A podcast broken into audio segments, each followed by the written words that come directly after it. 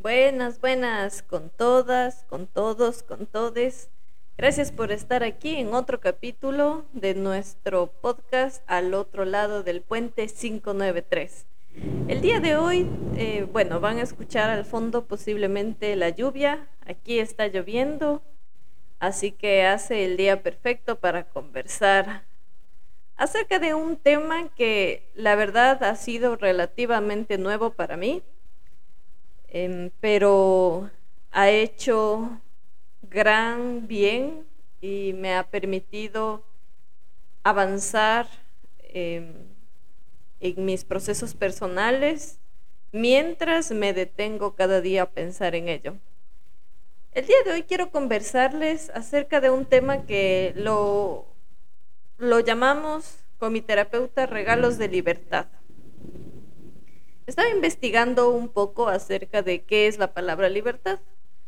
Y bueno, la o sea, esto lo voy a manejar didácticamente para el podcast. Yo creo que existe una libertad afuera de sí mismos y una libertad interna. Y estaba leyendo una frase que decía que uno no sabe cuánto pesan las cadenas hasta que no nos empezamos a mover. Ahí nos enteramos cuán pesadas han sido las cadenas. Y bueno, investigando un poco acerca de la palabra libertad, eh, en su origen se centra en el principio de hacer o ser sin impedimento lo cual se traduce en una capacidad de expresarse plenamente sin coerción.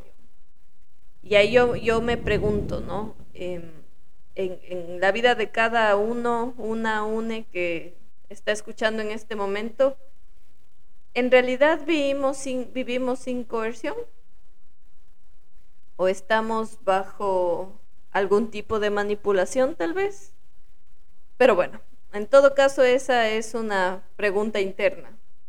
La libertad es actuar de acuerdo a la conciencia propia, es decir, con esta capacidad de autonomía, esta capacidad de decidir. Y algunos filósofos dicen que, la, y bueno, creo yo que tienen razón, que la libertad absoluta no existe, porque siempre estará condicionada a las normas que, bueno, son creadas supuestamente para regular la vida. En estas normas hay, claro, normas legales, eh, las normas eh, religiosas, cierto tipo de normas tácitas también que tienen las comunidades o los territorios.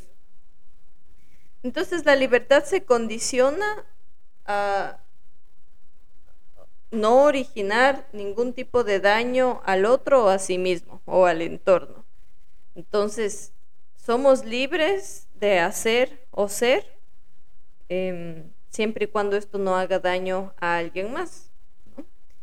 Eh, y por eso es que se, se utiliza mucho esta frase de que con la libertad, mientras más libertad, más responsabilidad, porque el ser libre también implica el ser eh, responsables lo suficientemente como para asumir lo que significa ese acto o esa palabra o, em, eh, o ese pensamiento que, se lo tiene en libertad. Ahora, e, esto es como desde la parte exterior, bueno, ya conocemos eh, todos los sistemas, digamos, de control, si cabe, eh, social, político, se maneja desde una línea de normas en las que ya sabemos que, o sea, en qué punto podemos eh, perder nuestras libertades.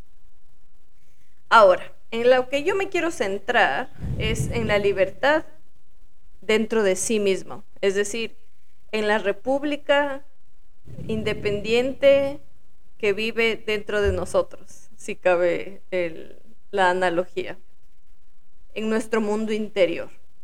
Y aquí tengo un, par de preguntas, ¿no? Como para, otra vez, como digo en todos los podcasts, te animo a que ahí donde estás, reflexionemos un poco acerca de cuáles son tus normas. En tu República Independiente Interna, ¿cuáles son tus normas? ¿Qué es lo que se ha establecido o has establecido que te construye o te destruye? ¿Cuál, es e, e, en tu república interna, bajo qué parámetros se rige tu comportamiento, tu, tu, o más que el comportamiento, tu pensamiento y tu creencia, ¿no? Porque obviamente eh, lo, lo, que se sienta o lo que se piense va a, a verse reflejado en el comportamiento. Entonces, ¿cuáles son tus normas? Cuando yo me puse a pensar acerca de esto, y de hecho traté de hacer un ejercicio como más práctico, de anotar cuáles son las reglas, si cabe la palabra, los límites de los que yo soy consciente en mi mundo interior. ¿Y cuáles son las libertades? ¿Cuáles son tus libertades en sentir y en pensar? Porque lo que, lo que pasa dentro de nosotros, nuestras emociones, todo nuestro eh, sistema interno, digamos, de emociones, de creencias, de pensamiento, a la final esto se va a ver reflejado en cómo actuamos. Y esto se va a traducir a cómo nos presentamos afuera. A veces, y, y bueno, creo que es una acción importante, que luchemos constantemente por las cosas que creemos em, valen la pena luchar desde, o sea, hacia afuera, ¿no? Eh, en, en, mi caso, por ejemplo, eh, yo me considero una persona que abiertamente lucha por todos los planteamientos feministas, por ejemplo, lucha porque exista un acceso equitativo a la salud mental, eh, lucha por las diversidades en todas sus formas. Em, me considero aliada a causas sociales. Entonces, todo eso es como lo que se hace afuera, ¿no? Pero dentro de mí ¿Bajo qué parámetros yo me manejo? ¿Cómo se construye mi pensamiento? ¿Cómo, cómo se construye mi creencia? Porque la libertad es esta capacidad de conducirse a sí mismo y a ser dueño de sus propias acciones. Entonces, por supuesto que sí. Y conforme vamos creciendo, digamos, o madurando ya en el mundo de la adultez, es importantísimo hacer este ejercicio interno de identificar cuáles son mis parámetros en mi república independiente, si es que hay una república independiente.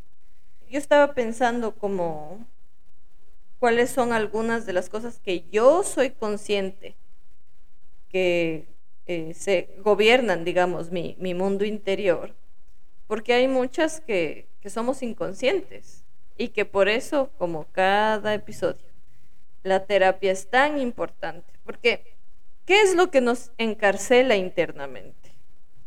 ¿Qué, qué sería lo que pone en peligro nuestra libertad interna?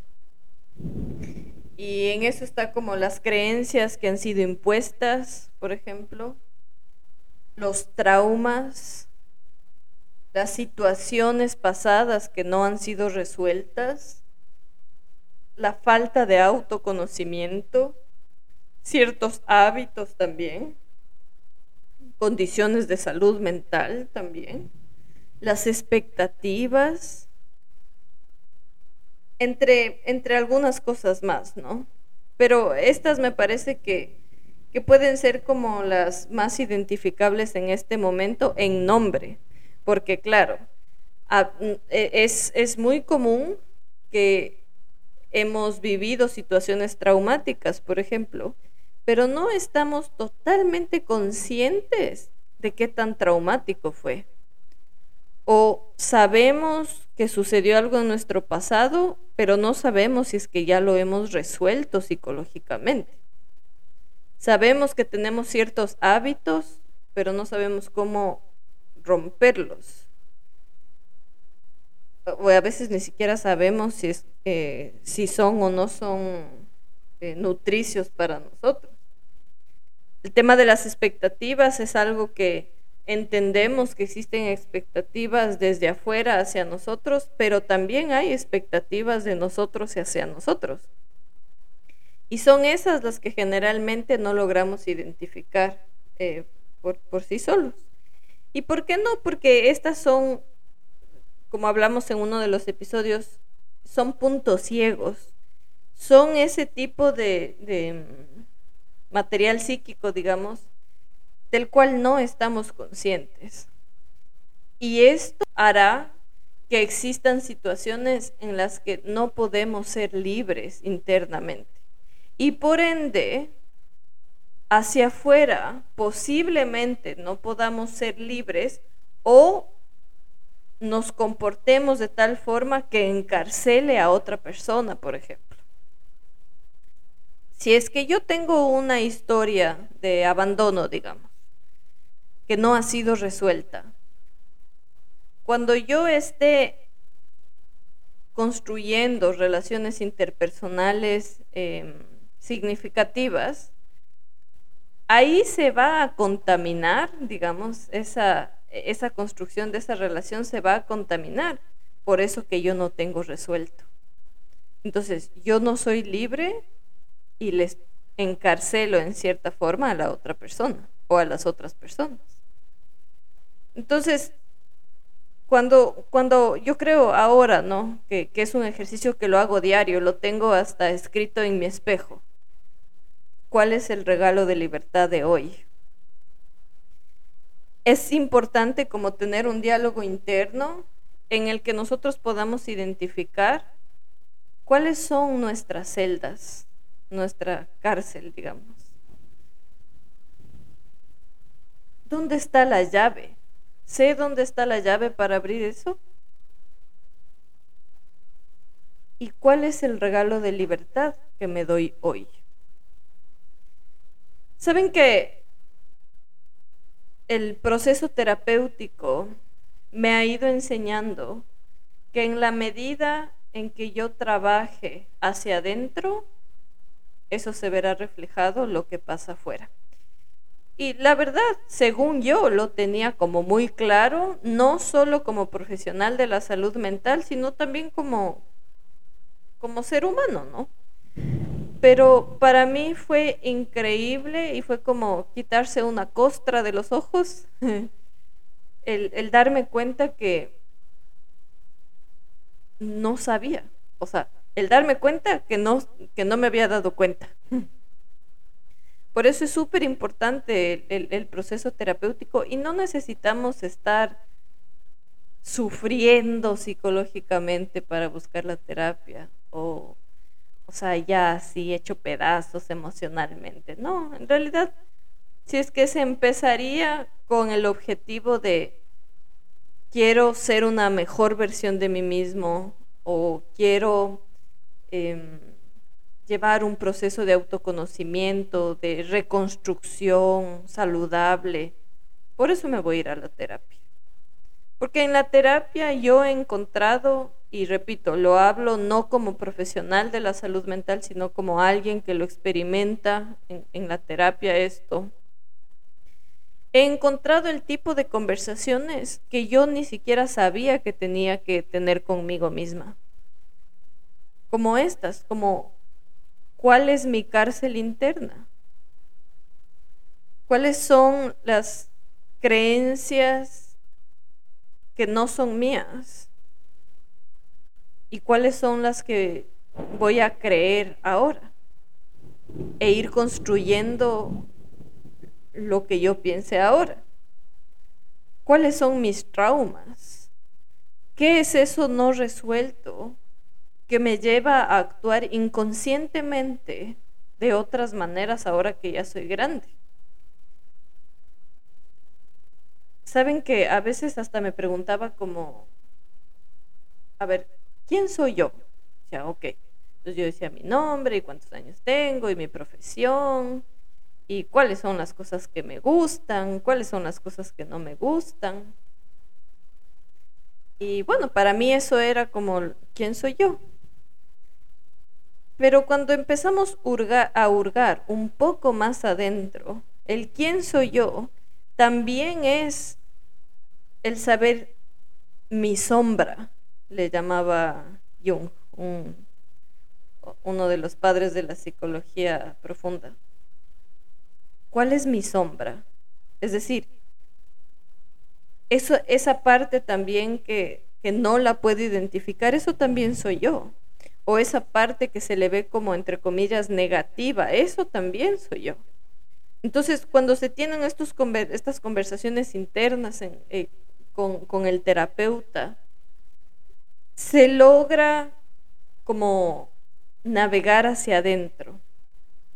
Y cuando navegamos hacia adentro, empezamos a ser conscientes de nosotros mismos, pero de una manera informada, de una manera, eh, o sea, ya es una decisión, ¿no? Es algo que, que solo en automático, o sea, actúo así en automático porque así soy yo. Como que nos acostumbramos a vivir en piloto automático. Pero cuando se tiene esta posibilidad de tener estas conversaciones que son hacia adentro, y no se trata solo de identificar eh, el problema, digamos, entre comillas, la palabra problema. Porque ya, puedo identificar, pero ¿y ahora cómo resuelvo? Eso no puedo resolver yo mismo. Eso se necesita el apoyo de un profesional. Entonces, una vez que vamos identificando nuestras jaulas, obviamente eso va a implicar movimiento psíquico, ¿no? O sea, vamos a empezar a decir esos ¡oh! momentos, esos momentos, ¡ah! no puedo creer. Entonces, eso va a implicar tomar una decisión de moverse, de, reconstruir, de, de construir eso. Y ahí mientras nos movemos, nos vamos a dar cuenta de qué tan pesadas han sido las cadenas. Y eso nos va a llevar a tener procesos internos de autoconocimiento, de eh, soliloquios, conversaciones internas, en las que decimos como, ok, o sea, ya identifico eso, esto en este momento. ¿Y ahora qué voy a hacer con esto? Y ahí vamos encontrando cuáles son los regalos de libertad que nos vamos a dar. Yo les pongo un ejemplo. Yo creo ser en algunas áreas de mi vida no muy constante. Y cada día, cuando regreso del trabajo y veo mi ropa de, hacer ejercicio, digo como, ese es mi regalo de libertad. El poder ponerme la ropa, hacer, el, hacer ejercicio, porque ya sé de dónde viene mi inconstancia, porque la he ido trabajando en la terapia. Y cada vez que me pongo y que me voy a hacer ejercicio, digo, este es mi regalo de libertad que me doy a mí misma.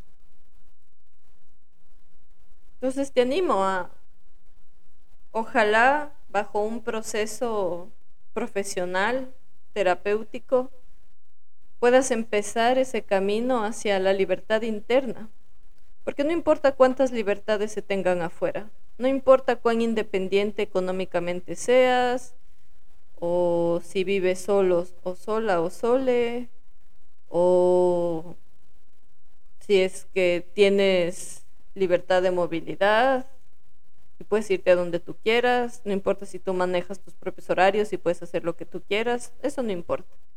Si es que no eres libre dentro tuyo, lo de afuera simplemente es piloto automático. Así que te animo que ojalá puedas empezar o continuar el proceso terapéutico en el que puedas tú identificar cuáles son tus cárceles. Y conforme se vaya trabajando, que cada día te puedas dar tu regalo de libertad.